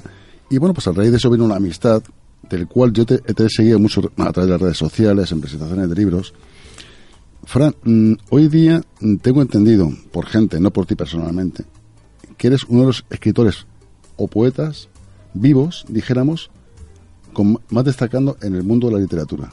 Mm, a ver, no te quiero subir el ego ni nada parecido. Lo de vivos ha quedado un poco raro, ¿eh? lo de vivos es lo único que estoy totalmente de acuerdo. En eso sí, ¿no? sí, no es. Bueno, yo te agradezco esas palabras. A mí ya llamarme poeta eh, me resulta impactante. Que alguien me llame poeta eh, me resulta impactante. Yo siempre me digo que soy un eterno aprendiz de poeta porque siempre puedo aprender técnicamente, siempre puedo, aprender literariamente, pero además es que ser aprendiz de algo es tener la actitud, la receptividad para seguir creciendo, ¿no? Y entonces a mí, con ser un aprendiz de poeta que sus amigos le quieran, me, doy por satisfecho. Hoy he venido aquí a Madrid, Fran, eh, para lo que es presentar tu obra, concretamente a las 7 de la tarde, se lo digo a los, a oyentes, pues si a alguno le apetece ir, o nunca ha ido a la presentación de un libro, o un recital de poesía, a las 7 de la tarde estamos en Enclave de Libros, que estamos en la calle Relatores 16, aquí en Madrid. Si os animáis, conoceréis a Fran, os firmará un libro, dedicará un libro. lo que lo estoy subiendo a Pues mira, estamos en la calle Relatores 16, en Enclave de Libros, concretamente, que es una librería muy interesante, yo la conozco así de hace tiempo y que me gustó. Yo, si Dios quiere, te acompañaremos e incluso cualquier persona está invitada totalmente. Efran, tú eres una persona que viene ya del bagaje de la literatura. En el año 2003 publicaste un libro que se llama Desde mi imaginación. En el 2009, Con la vida a cuestas. En el 2011, Alambique de vestigios. En el 2012, Frunces en la rima. Eh, lo que es junto con mi compañera Maite Guerrero de Edición Letra Clara, publicaste un libro que se llama Improntas a dos voces, un libro interesante que me gustó muchísimo y ahora tienes instantáneas entre penumbras. Háblanos un poquito sobre tu, de este libro, Fran. Este último libro para mí es el, más especial de todos, junto con el que acabas de nombrar de improntas a dos voces que escribí con, que tuve el honor de compartir con Maite Guerrero, que para mí es uno de los talentos literarios más importantes que hay en este país. Instantáneas entre penumbras es un, es un libro del que me siento muy orgulloso porque cumple varios sueños. Primero, publicar con Olifante. Olifante es una editorial que en Aragón es la más importante apostando por la poesía, una editorial que se dedica única y exclusivamente a poesía y tú que conoces este mundo mm, sabes lo difícil que es eso. Tengo la suerte además de que me lo ha prologado uno de los grandes maestros, él sí que es uno de los grandes de las grandes voces de poetas vivos, que es Ángel Guinda, un poeta zaragozano que vive aquí en Madrid. Y además, hoy en el caso concreto de, de Madrid, tengo la suerte de que me presenta Aaron García Peña, que para mí es otro grandísimo poeta y que hace que todo esto, unido a compartir momentos que voy a ver esta tarde con muchos amigos eh, que hace tiempo que no veo y con todas aquellas personas que se quieran acercar, hacen que sea un libro especial. Y sobre todo es un libro especial porque es en el que más me identifico yo hasta ahora. He sido el más libre. Antes que hablábamos un poquito de la felicidad como actitud, pues eh, la libertad yo creo que también es una actitud, ¿no? Entonces, eh, por primera vez me he sentido libre para escribir como yo creí, quería, como yo creía, al margen de críticas, al margen de eh, opiniones, al margen de gustos, sino lo que a mí me apetecía hacer en este momento. Y te puedo preguntar una cosa, y sintiéndote así, ¿te ha resultado más fácil escribir? Eh, yo, claro, la cabeza me, me, rula a preguntarte, ¿has escrito menos estresado? O algo así. O... He, escrito teniendo que corregir menos. No sé si con eso... Eh, se puede parecer que escribir un poema es escribir un golpe de, inspiración, de instinto y ya está. Y no, un poema es eso y luego mucho trabajo detrás, ¿no? Porque tienes que corregir, tienes que trabajarlo. En este libro eh, yo he tenido que corregir mucho menos, siempre hay que corregir, precisamente porque desde el principio estaba escribiendo como yo quería, mm. no como yo debía o, creía que tenía que escribir para gustar. Bien, la verdad es eh, que es una actitud Sí. valiente. Probablemente se venda menos, probablemente sea menos comercial. No lo sabe, no lo, sabe. es, probable, ¿no? Pero yo me siento muy a gusto. Me siento muy a gusto porque pues este sí que lo miro y sí que digo, este sí soy yo. una preguntita. Enhorabuena. Gracias. Yo, por ejemplo, habitualmente me presento una chica que se llama Patricia. Son gente que está empezando en lo que es en el mundo de la poesía. A la gente que está empezando, ¿qué consejo le daría, Fran? Pues yo he tenido la suerte de leer a Patricia, Patricia García Albaladejo, Efectivamente. Y es una. debe tener 18, 19 años. 18 años recién cumplidos. Y es una auténtica crack. Escribe con un talento descomunal. Descomunal, es un talento descomunal. Yo solo le diría que no deje de ser ella. Que no se deje.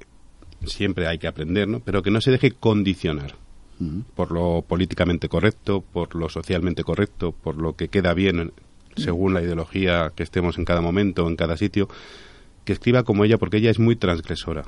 Y yo estoy viendo que eso es habitual en poetas jóvenes, poetas de 18 o 19 años que están haciendo algo que los que somos más mayores no hacemos, y es transgredir.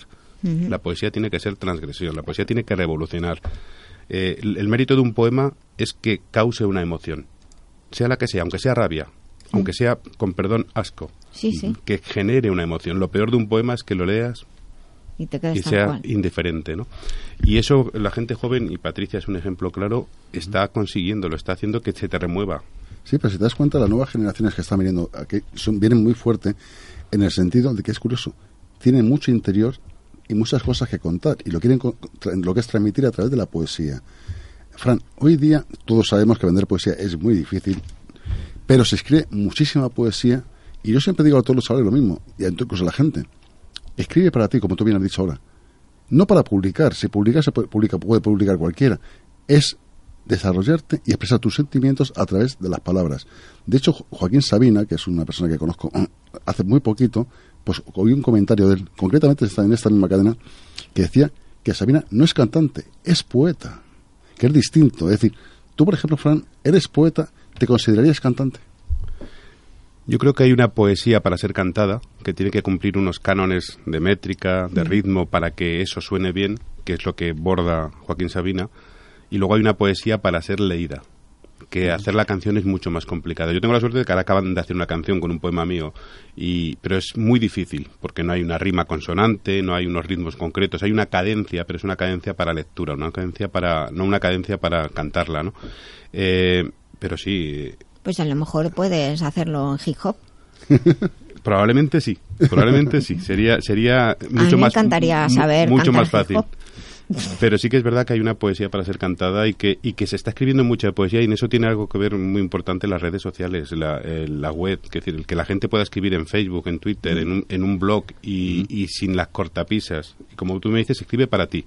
Que luego ya llegará al editor sin, eh, hacer ningún tipo de comentario en sentido contrario, sino que el editor es el que luego tiene que decidir qué vale y qué no vale y qué, y qué se tiene que controlar de una forma o de otra, pero tú escribe como quieras, ya, ya te cortarán, ya te marcarán, ya te dirán lo que tengan que decirte, ¿no?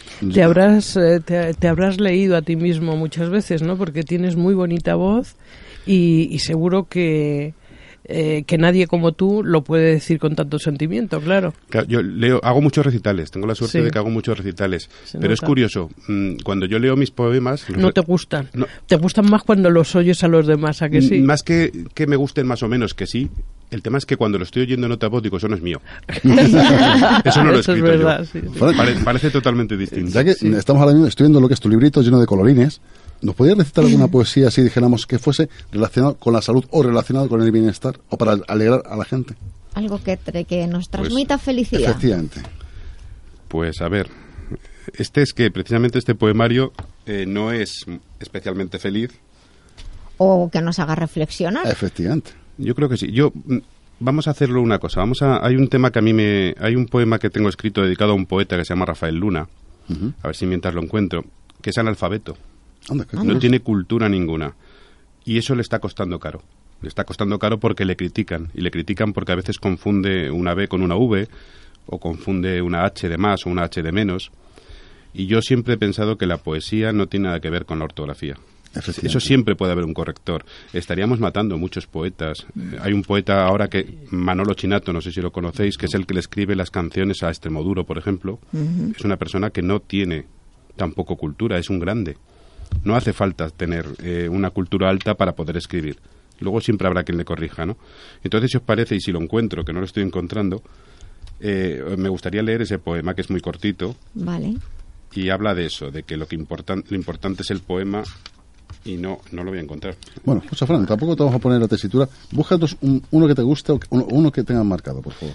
Bueno, pues mira, el, el, que cierra el poemario, ¿no? porque también invita un poquito a la reflexión. Dice así. No eras el poeta que versificaba la banda sonora de los jardines de Boboli. Ni tenías la sonrisa de Matt Damon burlando las miserias en las calles de Filadelfia, mientras en la gran pantalla sonaba el último tango al ritmo de ese bandoneón desprovisto de Gardel. Nunca tuviste la mirada perdida entre diamantes ni paseaste tu ausencia por bulevares furtivos. Tampoco cincelaste la Venus sin brazos, ni un David impoluto, ni bosquejaste sonrisas en los labios del ayer. Tal vez nunca sea una palabra sin dueño, o tal vez mañana sea ese humo desperdigado en tu lengua. Puede que mueras en cada aliento que se pierde y acaso reverdezcas en la piel de los miedos, o simplemente sea la poesía la que da sentido al poeta. Me has puesto la piel de gallina. Sí, la verdad es que. Y a mí la gallina de piel. me, ha hecho así en el me ha hecho así en el brazo, como diciendo. No, es, curioso porque yo a Fran le conozco, le he visto recitar muchas veces y es que es maravilloso. Te voy a reiterar lo de vivo. Muertos hay muchos, pero... pero que es curioso, Fran, yo para mí tengo una cosa, siempre que te voy a recitar, te puedo decir, te he visto en la Casa Aragón, te he visto hace poco en lo que es en Libertad 8. Hoy vas a estar con nosotros ahí, lo que es justamente, lo vuelvo, a repetir, que es en la calle Relatores 16. Podéis conocer a Fran, conocer su poesía, ver cómo recita. Y es más, si no tenéis nada que hacer, pasaros por Enclave de Libros. Veréis a un poeta y veréis que en las futuras generaciones hablarán de Fran Picón. Fran, yo macho, perdona que te lo diga así directamente. Yo, yo voy a venir más veces a Madrid. Pero siempre recitando. si no, no te admitimos en Madrid. ¿Puedes, ¿Puedes recitarnos otra poesía, por favor, para nuestros oyentes? Sí, sí. A mí, si me dejas un micro de poemas, puedo estar hasta que tú quieras. Todo tuyo. Y Dani, que, que es aquí un mago, te lo ha puesto precioso. pues voy a leer uno que, que le gusta especialmente a mi hijo. Dice así.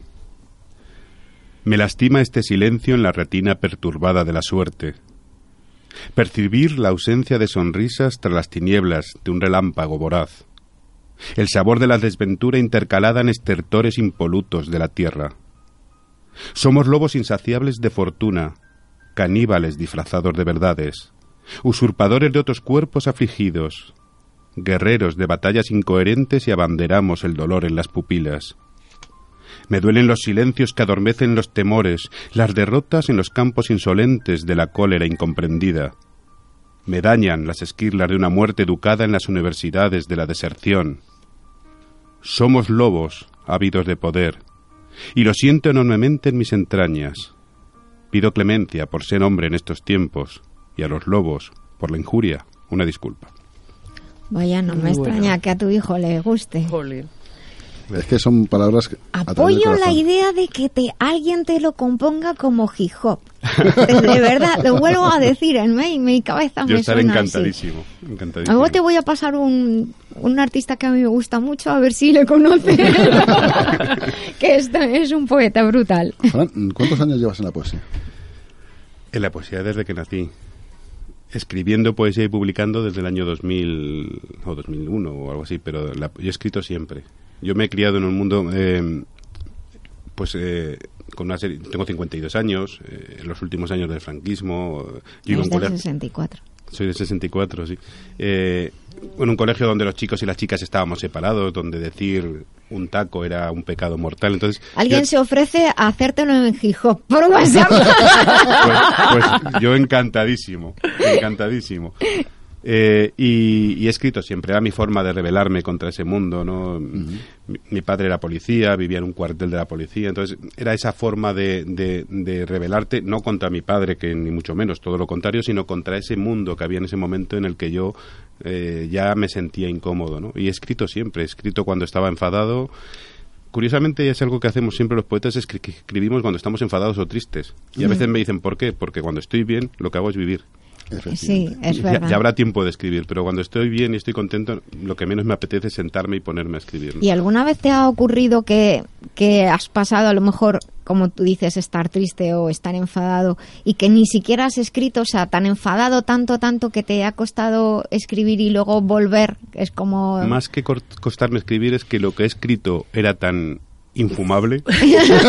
Tan funesto. Al final, lo- afortunadamente, lo guardé en ese archivador que tenemos todos en forma de papelera y, y desapareció, ¿no?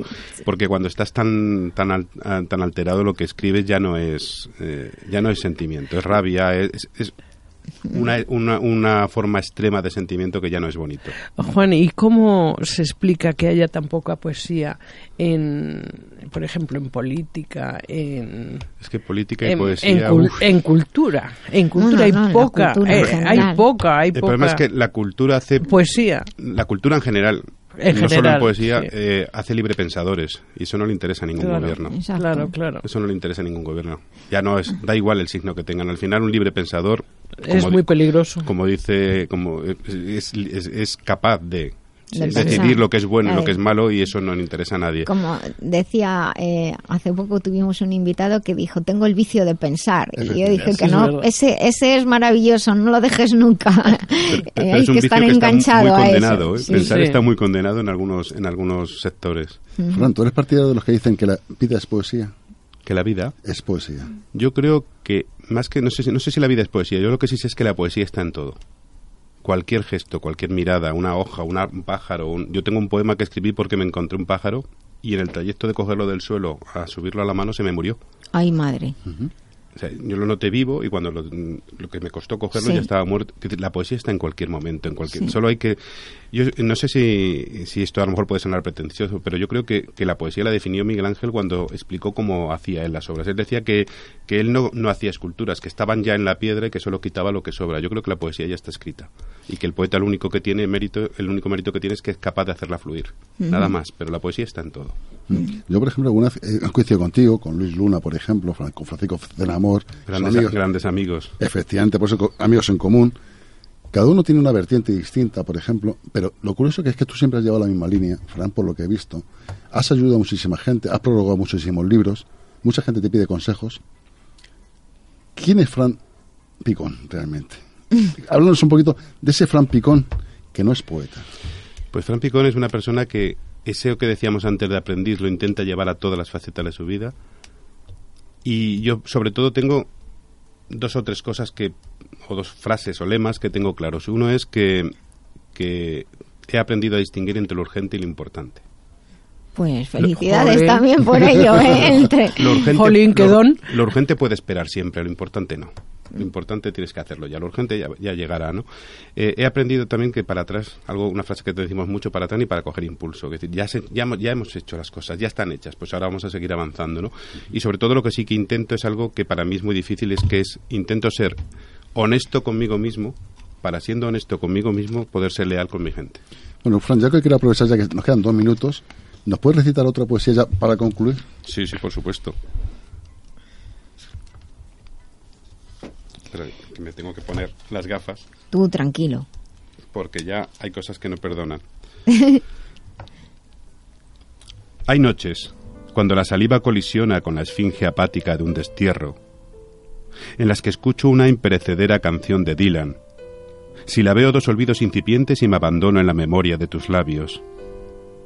Hay noches, al calor de un jadeo indeciso, invadiendo de de vapor el suburbio de un cardú, en las que transito los andenes de la derrota intercambiando vagones y sonrisas indolentes, y remonto las vertientes de tus pechos. Hay noches, anquilosadas en un estribo remoto del almanaque lampiño del mañana, en las que despuntan rubores entre las sábanas que amparan tus caderas, sudores de un instante sublime circunvalando tus muslos. Y hay noches, dibujadas en el horizonte inconstante de la realidad, en las que se humedecen silencios, en los lacrimales insolentes de mis estrofas. Bueno, pues si quieren seguir escuchando a Fran, esta tarde a las 7 de la tarde, en Enclave de Libros, que la calle Relatores 16, pasaréis un trato muy agradable. Fran lo puede dedicar al libro, conocerle personalmente, y el que está hablando con ustedes también, porque si Dios quiere estar allí presente, si no pasa nada. Fran, que no va a pasar nada. Te recuerdo que estás vivo, ¿eh? eh Fran, quiero darte las gracias por estar con nosotros, compartir este rato agradable. Estás invitado a estar en lo que quieras para aquí, esta es tu casa. y si quieres decir algunas palabras. Pues simplemente daros las gracias porque ha sido una mañana muy agradable, en una compañía estupenda y sobre todo, como decía antes, aprendiendo mucho. Bueno, pero no te vayas, tú quédate aquí, que todavía nos queda un ratito. Yo, me quedo el tiempo que me dejéis. Eso, tú quédate aquí con nosotros hasta que, hasta que terminemos. Por mi parte te felicito y además eh, también porque habéis hablado de un tema que me ha parecido muy interesante y habéis nombrado a esta joven poeta, y es que a veces parece que la poesía es para, para viejos que la poesía no es de jóvenes y que la poesía es cursi y no es así. No, lo que ocurre que es que tenemos muchos viejos que son poetas en nuestro en nuestra pero hay hay hay muchos estilos, hay muchos jóvenes que están ahí empujando y yo como decir, vamos, a por ellos y por ellos. Mira, esta semana me ha pasado una cosa curiosa ya para concluir, eh, una la hija de una compañera, una amiga mía ha escrito unos, unos problemas y unas cosas y me dice, Jesús, te voy a enseñar esto, pero por favor, que no lo lea mi madre. Ah. Es curioso, decir, si tú realmente la madre leyese lo, que, lo de la hija, conocería realmente a la hija. Bueno, por eso a lo mejor quiere esperar a ser mayor de edad. bueno, pues vamos a continuar y eh, les llevábamos estas semanas comentando que se celebraba justo en este fin de semana la Feria Escosalud eh, en San Lorenzo del Escorial y creo que tenemos al teléfono a doña Silvia Ajates. Está, ¿La tenemos ya al teléfono? Sí. Hola, buenos días. Hola, Nuria. Buenos días, ¿qué tal? ¿Cómo van las cosas por allí? Pues bien, hace un poquito de calor incluso. ¡Oh, qué bien!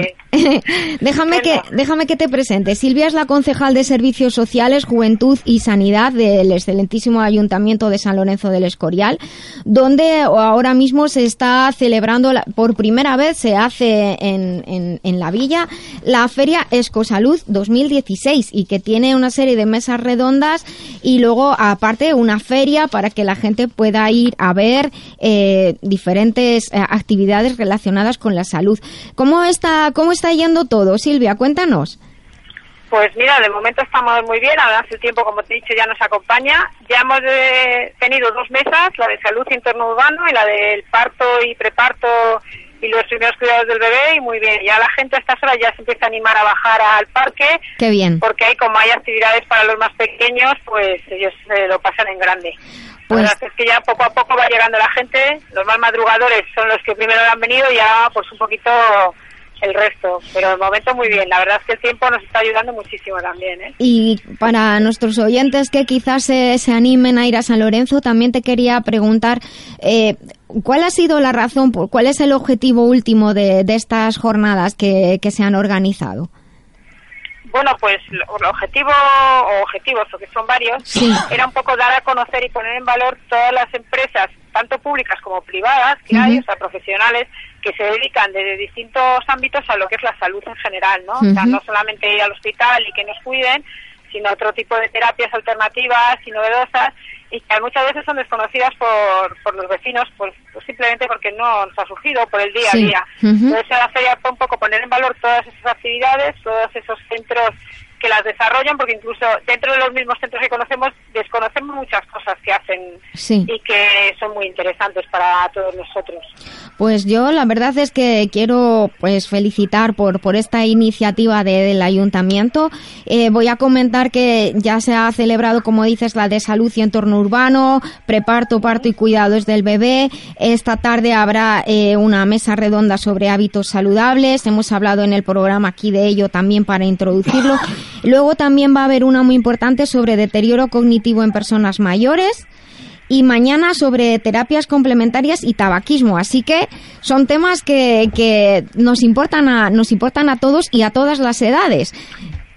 Sí, está enfocado para eso, para que sean, igual que hay actividades para los más pequeños, hay, hay mesas y demás para los más mayores, están. Quiero recordar también que todas las actividades son gratuitas y que hay distintas demostraciones, talleres que están haciendo cada uno de los centros dentro de sus carpas.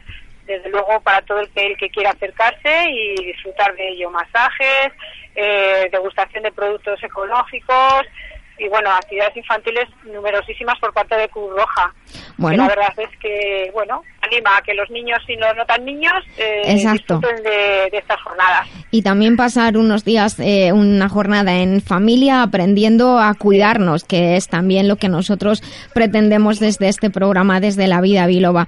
Pues estoy segura de que estáis súper liados, así que te agradezco mucho este tiempo que nos has dedicado. Eh, vamos a, comentar que la jornada se va a, a tener, tiene lugar esta tarde también, sábado y mañana por la mañana, ¿verdad? Sí, tenemos todo el día de hoy y mañana de 11 a 2 y media, que estaremos toda la mañana del domingo. Bueno, pues... Aquí en el parque y las distintas mesas redondas. Pues, exacto, pues en la Casa de la Cultura y en el parque que está anexo y que...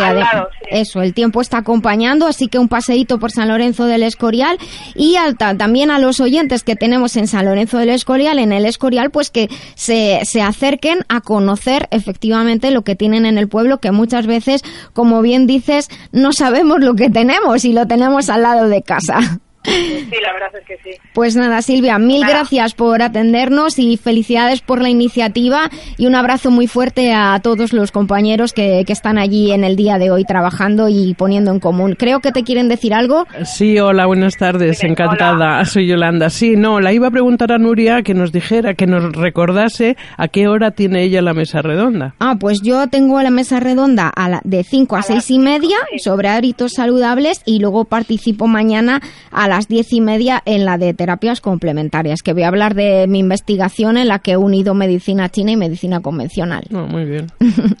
pues nada, mil gracias, eh, Silvia, y un abrazo muy fuerte a todos. Hasta luego entonces. Gracias. Hasta luego. Todo lo necesario para los profesionales de la salud, también tecnología y materiales de fisioterapia y acupuntura de primera calidad con total seguridad en globalmedicalzone.com. Te ayudamos en todo lo necesario para tu práctica diaria. Encuéntranos en globalmedicalzone.com y en el teléfono 697 13 45 22, porque el bienestar de muchas personas depende de ti. globalmedicalzone.com.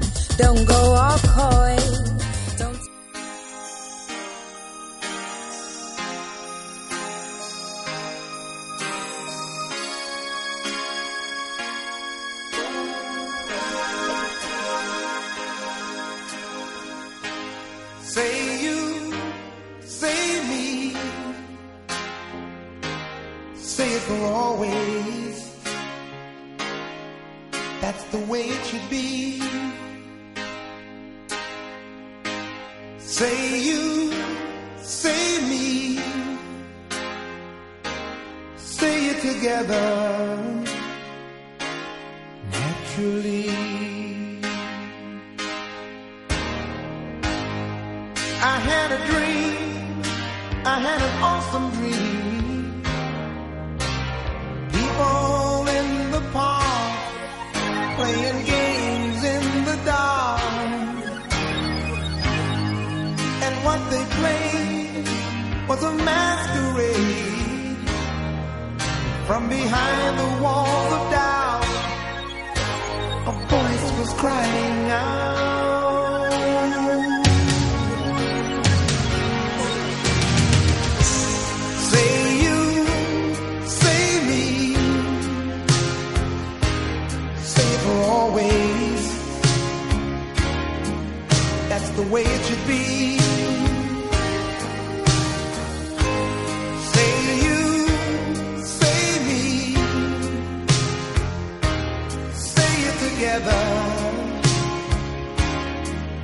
naturally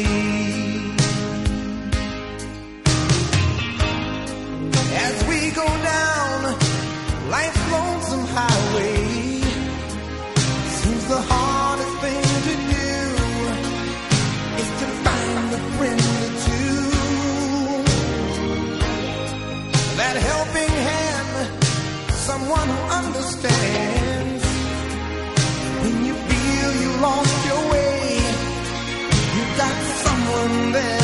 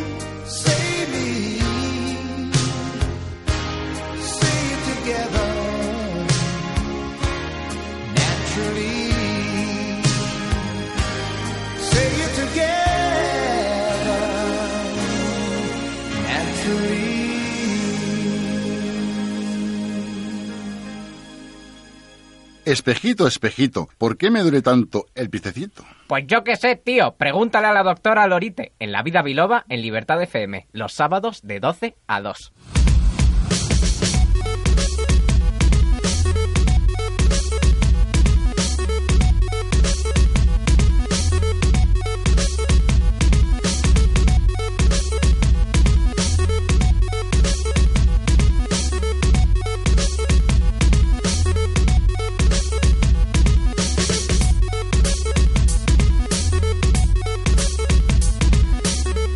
Bueno, pues ya estamos aquí con esta super música y esto significa que estamos en la sección de tecnología y salud. Y mucha gente nos pregunta, ¿cómo que tenéis una, un programa de tecnología en, en un programa de salud? Pues yo siempre les digo que la tecnología ayuda en general a que tengamos una vida más fácil. La tecnología nos puede ayudar en miles de situaciones en nuestra vida, mucho más de lo que pensamos y ya casi que no concebimos la vida sin la tecnología. Tiene su cara B, tiene su lado oscuro, de eso también hablamos y en eso también ayudamos a, prevenir o por lo menos a llamar la atención sobre esas, esas circunstancias y les eh, anuncio que vamos a tener un, un podcast exclusivo con todas las secciones de tecnología que hemos ido redesarrollando en el programa y que debemos a nuestro Quisco Carmona. Buenos días, Quisco.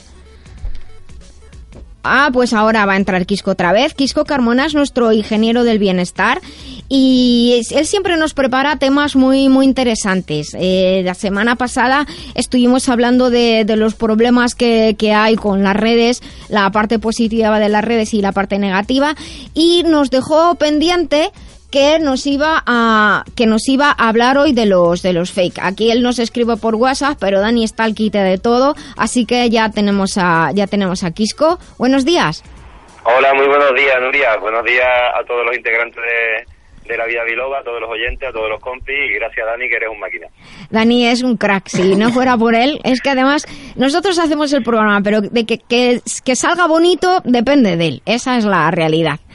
Bueno, y tú hoy nos has preparado un tema aquí que va a dar para mucho, va a dar para mucho, porque ya cuando hemos cuando hemos dicho al principio del programa que íbamos a hablar de los fake, pues Yolanda ha dicho, ¿y eso qué es?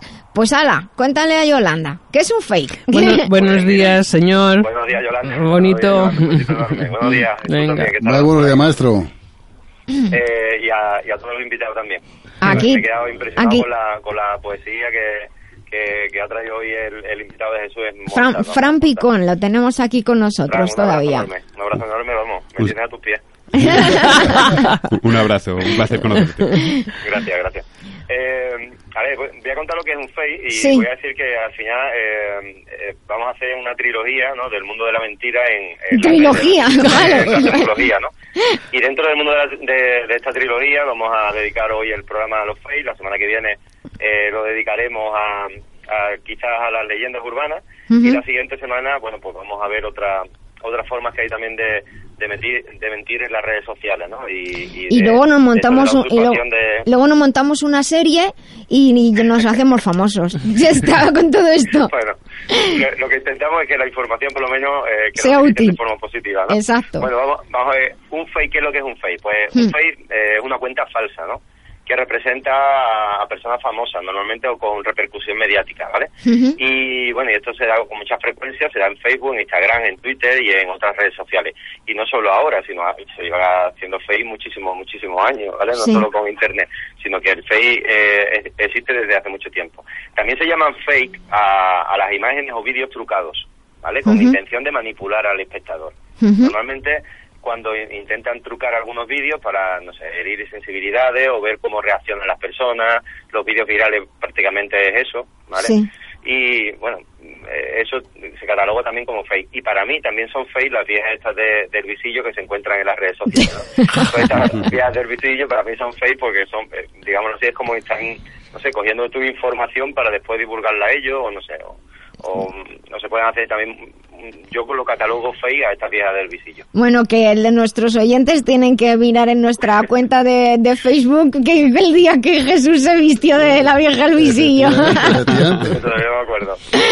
Y di- Es que y- cada, vez que, cada vez que digo la palabra ya vieja del visillo me acuerdo de... ¿Te acuerdas de la foto? Yo también no lo puedo evitar. Y dime, ¿qué, qué fakes tuvieron repercusión mediática en los medios al ser descubiertos los, los montajes? Wow, tengo un montón también. Mm. Eh, pero te voy a contar unos cuantos. A ver, Dime. hubo uno que se le llamó efecto wow, Sí. ¿no? O también se le llamó aquí en, la- en Latinoamérica y en los países de, de habla hispana se le llamó el rayo sobre el volcán. Ah. Y fue el canal BBC, que no es cualquier canal pequeño. ya. Eh, bueno, pues BBC cor- eh, colgó una erupción de un volcán de, me parece que estaba en Chile, no me acuerdo bien, el Cal- Calbuco o algo así, creo Sí. que se llamaba el volcán, perdonadme, pero no, no lo recuerdo bien, pero era en Chile, ¿vale? Y, y ahí ese, esa erupción, ¿vale? Esa fotografía o ese pequeño GIF, ese pequeño vídeo corto, Sí.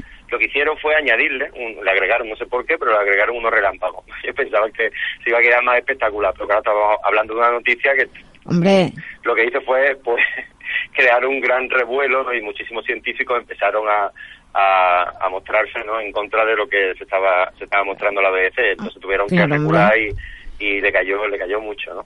ya, ya, porque, jolín, no, no son cualquiera, eso, efectivamente, es, es alguien de quien te fías, precisamente. ya pues sí la verdad es que sí es que hay que tener cuidado yo siempre digo la sensatez ¿vale? Ujú.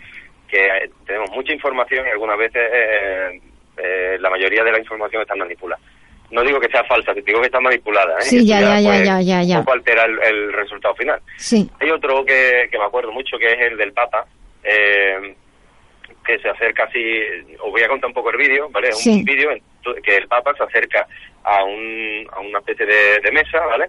Eh, coloca una cosa en lo alto de la mesa, eh, coge la, eh, la, la mantita, ¿vale? Co- una especie de sábana que tenía la mesa por lo alto Sí. y la quita así dejando el candelabro y todas las cosas en lo alto, o sea, como si estuviera haciendo un malabarismo, ¿vale? Sí. Pues en realidad eso no ocurrió. Él llegó, sí que es una imagen real de que él llega a la mesa, suelta eso, se queda así al lado de la mesa, pero ya es una empresa de, de contenido audiovisual la que le añadió unos brazos, tal, quitó y pegó él. O sea, es un vídeo, lo voy a, a compartir ahora por las redes sociales. Vale, vale, para sí, que sí. lo- los oyentes puedan un poco eh, ver lo que les estoy contando, ¿no? Y etiquetan- etiquétanos. Hubo mucha gente que se lo creyó, o sea, se quedó impresionado y decía, hostia, Hombre, es el Papa. A ver, claro.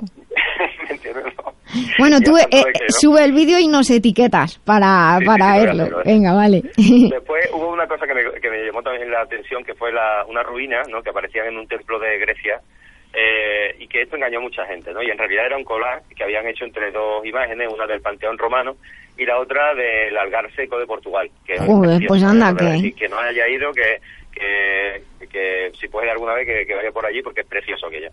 Pues, bueno, pues unieron las las dos fotografías y, y hubo tantísimos usuarios de eh, las redes sociales que se creyeron esto, que viajaron a Grecia para, para mirar, eh, o sea, para ver en persona la, la construcción que estaban viendo en las redes sociales. Bueno, se llevaron un palo enorme porque hay muchos que todavía están buscándola. Eh.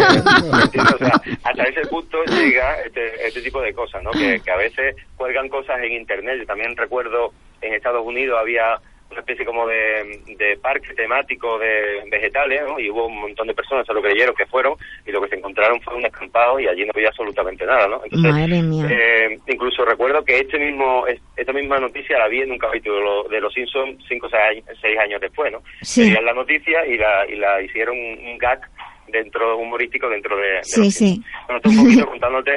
Me, me parece también otro, que recuerdo ahora, que es el de la chica, no sé si lo acordáis, eh, la chica, una chica que aparecía boca abajo en una puerta, Sí. abría otra persona, abría la puerta, se caía, le daba unas, una vela, la vela encendía el, el cuarto, se rompía la mesa, o sea... Bueno, eso, una eso ya. Sí, sí. lo pasábamos mal porque decíamos, coño, pobrecita la, la muchacha, ¿no?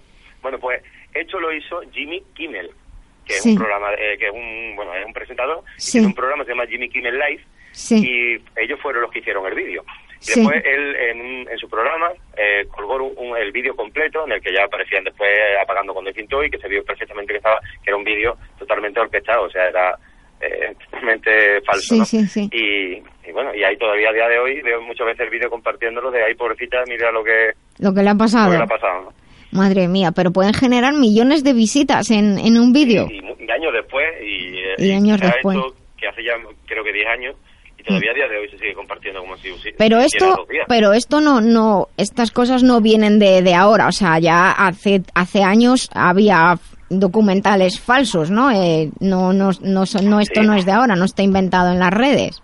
Hombre, yo me acuerdo de, de la Guerra de los Mundos, ¿no? Ujú, Orson efectivamente, eso fue eh, Fue en espectacular. el 38, eh, es que yo soy un apasionado, me encanta la, la Guerra de los Mundos. Sí, Y, y bueno, y eso fue un simulacro de noticiero radiofónico, o sea, Sí, que sí, lo sí, que estaban haciendo era efectivamente. engañando a la gente, ¿no? Diciendo que, que estaban siendo invadidos por los extraterrestres y tal, pues la gente se puso... Yo pongo ese ejemplo muchas lo veces creyó. digo Sí, sí, ir a la raíz de Aquello lo, fue de- famosísimo. del asunto, ¿no? sí, Sí, pero...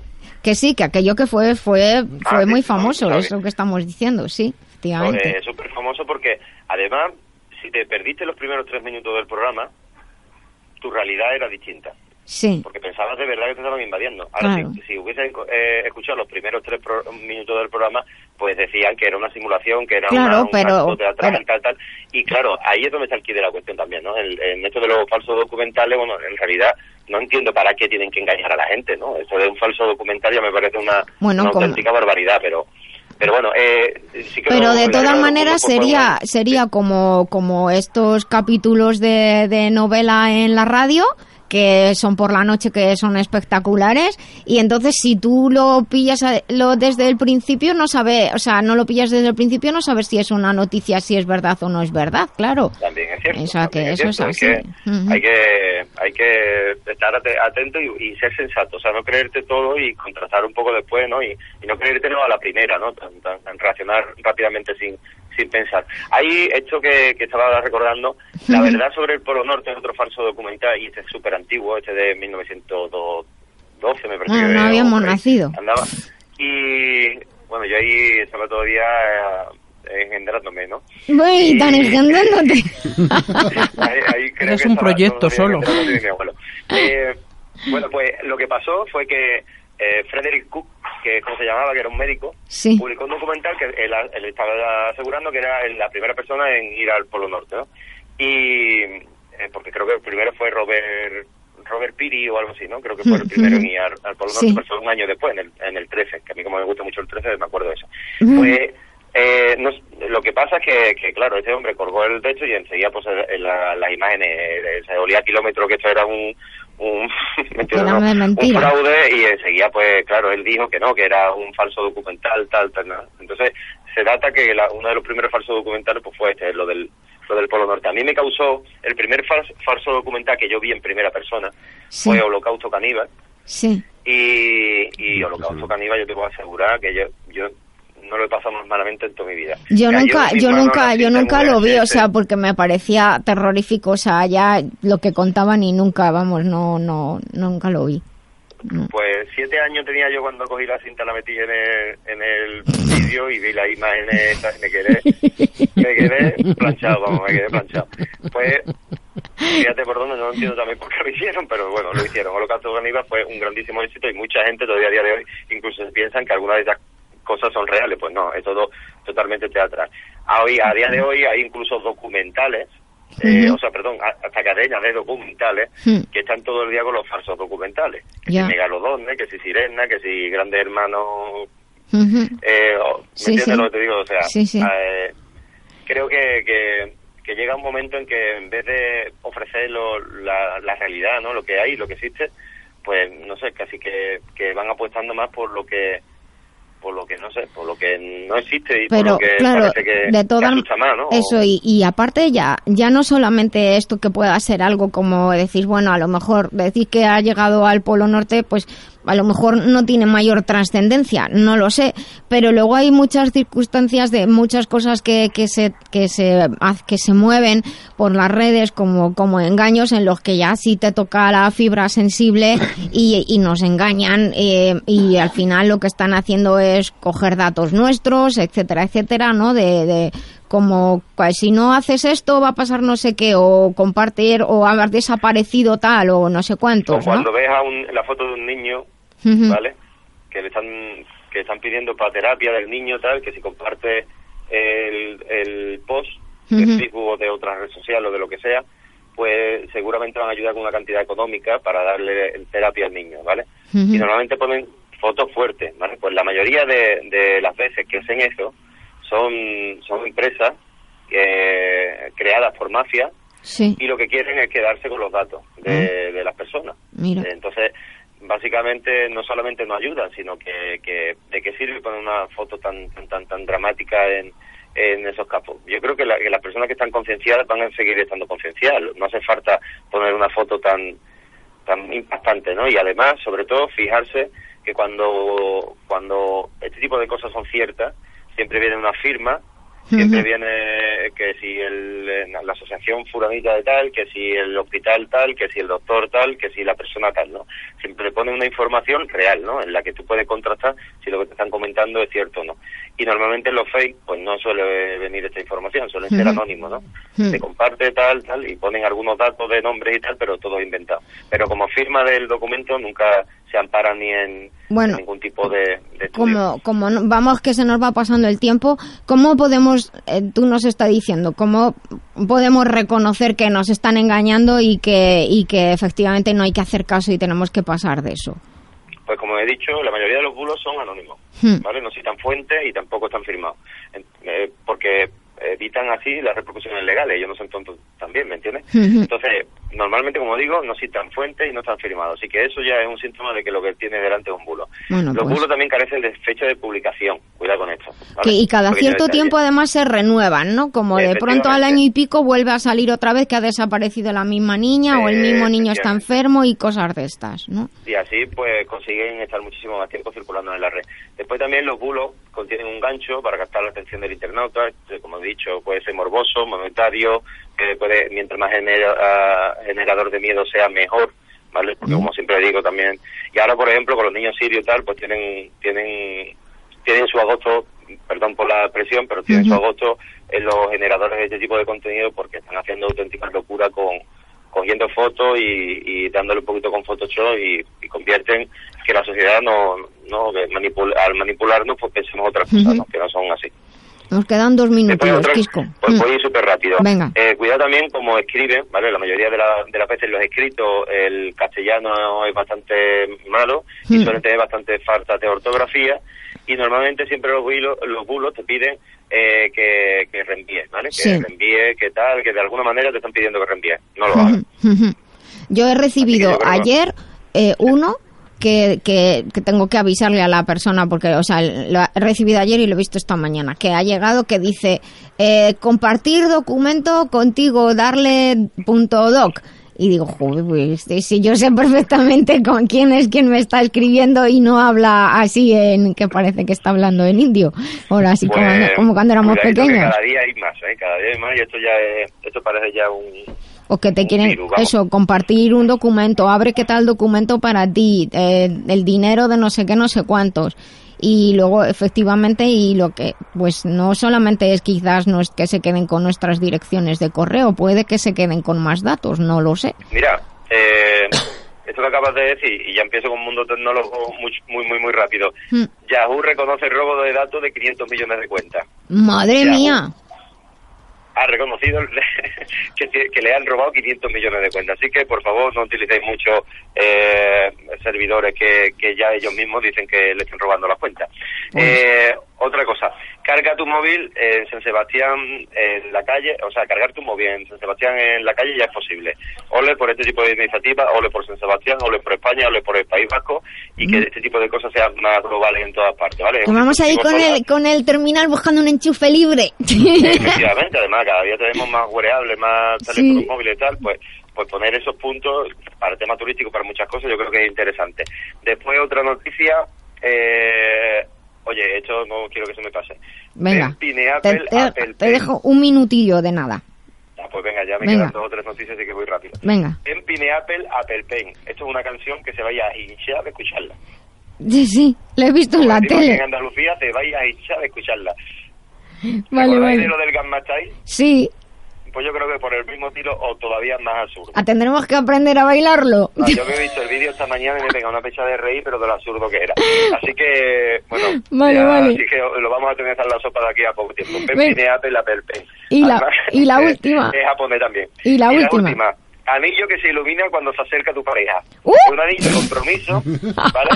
Hecho con titanio, tal y todo esto. Pero cuando tu pareja se acerca, pues tiene destellos luminosos. Incluso incluso están pensando en ponerle eh, eh, temas acústicos, ¿no? Que, Que diga tariro, tenga- tariro. Tariro, que se te acerca. O cuidado, o guardi, ¿no? O cuidado, cuidado que se te acerque tu pareja. Vale, vale. Te va a pillar. Eh, un besito enorme a todos, ¿eh? Que Venga. Una buenísima Pe- semana. Vale. un besito enorme también a todos los oyentes. Muchas gracias, Quisco, por todo. Nos quedan dos minutos de programa, lo suficiente para despedirnos de todos, eh, para darles las gracias por estar ahí al otro lado. Estamos aquí en Libertad FM. Este programa es por y para ustedes. Les recuerdo que tienen una web, lavidabiloba.com, donde colgamos contenido extra, el podcast, aunque estamos en aplicaciones como iVoox en iTunes, nos pueden encontrar. Yo digo que el que no nos encuentra porque no quiere. Y, y luego que estamos aquí todos los sábados de 12 a 2 en Libertad FM, que lo compartan con sus amigos y que se unan a esta familia que pretende hacer la vida más feliz. Doy las gracias a Yolanda. Muchas gracias a ti, Nuria. Doy las gracias a Jesús, Gracias a ti, Nuria. a Fran. Muchas gracias, un placer. También a Antonio y a Quisco. Y bueno, simplemente me queda recordarles, como siempre, que sonrían, que es gratis, que el cerebro cree que somos felices y todo el cuerpo así lo percibe. Hasta el sábado que viene, estén con nosotros y vivan conmigo la vida biloba.